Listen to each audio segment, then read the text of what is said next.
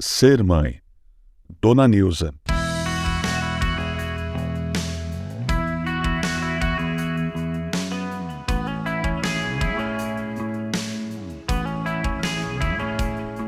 Quero compartilhar hoje, na véspera do Dia das Mães, um testemunho do pastor Max Lucado sobre o poder de mudança que uma mãe pode proporcionar. O ar quente pairava pesado na pequena capela do cemitério. Havia muita gente. As poucas cadeiras colocadas logo foram ocupadas. Eu encontrei um canto vazio de um lado e fiquei ali, de pé, observando meu primeiro funeral brasileiro.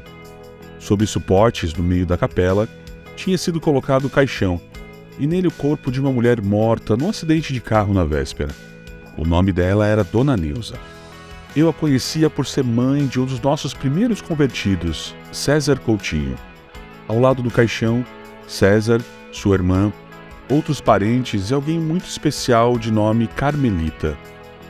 Ela era uma mulher alta, de pele escura, quase negra. Naquele dia, seu vestido era simples e seu rosto era solene. Ela olhava fixamente para o caixão com seus olhos castanhos e fundos.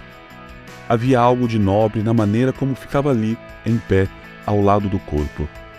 Ela não chorava abertamente como os demais, nem procurava consolo com os outros enlutados. Ela só ficava ali, curiosamente quieta.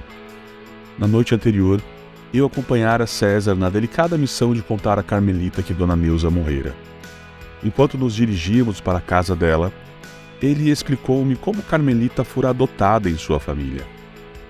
Mais de 20 anos antes, a família de César visitara uma pequena cidade no interior do Brasil. Eles encontraram ali Carmelita, uma órfã de sete anos, vivendo com parentes pobres. A mãe dela tinha sido uma prostituta. Ela nunca conhecera o pai. Depois de ver a criança, Dona Neuza sentiu-se comovida, sabendo que se não interferisse, a pequena Carmelita estava condenada a uma vida sem amor e sem atenção. Por causa da compaixão da dona Nilza, César e sua família voltaram para casa com um novo membro. Enquanto eu me encontrava ali na capela funerária e olhava para o rosto de Carmelita, tentei imaginar as suas emoções, como a vida dela tinha sido mudado. Fiquei pensando se sua mente revivia as lembranças da infância, quando subira num carro e se afastara para viver com uma família estranha. No momento, ela não tinha amor, um lar, nem um futuro no momento seguinte, obtivera essas três coisas. Meus pensamentos foram interrompidos pelo ruído de pés se arrastando.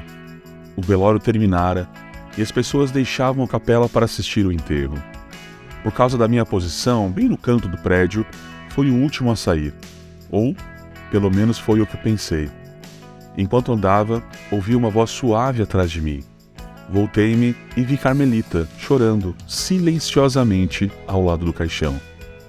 Comovido, parei na porta da capela e assisti seu último tocante a Deus. Carmelita estava sozinho pela última vez com a sua mãe adotiva. Havia sinceridade em seus olhos. Era como se ela tivesse uma tarefa final a cumprir. Ela não se lamentou em voz alta, nem gritou de dor. Simplesmente inclinou-se sobre o caixão e acariciou ternamente como se fosse o rosto da mãe. Com lágrimas silenciosas caindo sobre a madeira polida, ela repetiu várias vezes: Obrigada, obrigada. Ao voltar para casa, pensei que nós, de muitas formas, somos como Carmelita. Nós também somos órfãos amedrontados. Nós também não tínhamos nem ternura, nem aceitação. E nós também fomos resgatados por um visitante compassivo um pai generoso que nos ofereceu uma casa e seu nome.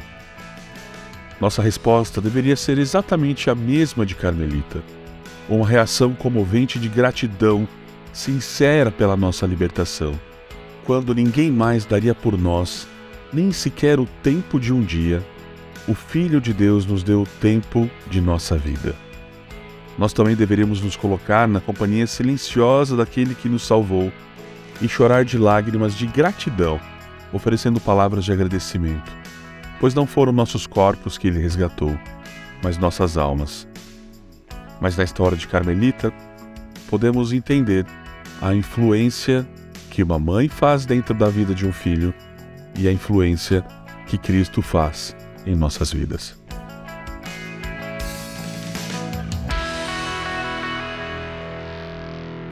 Você ouviu o podcast da Igreja Evangélica Livre em Valinhos. Todos os dias, uma mensagem para abençoar a sua vida. Acesse www.ielve.org.br ou procure por IEL Valinhos nas redes sociais.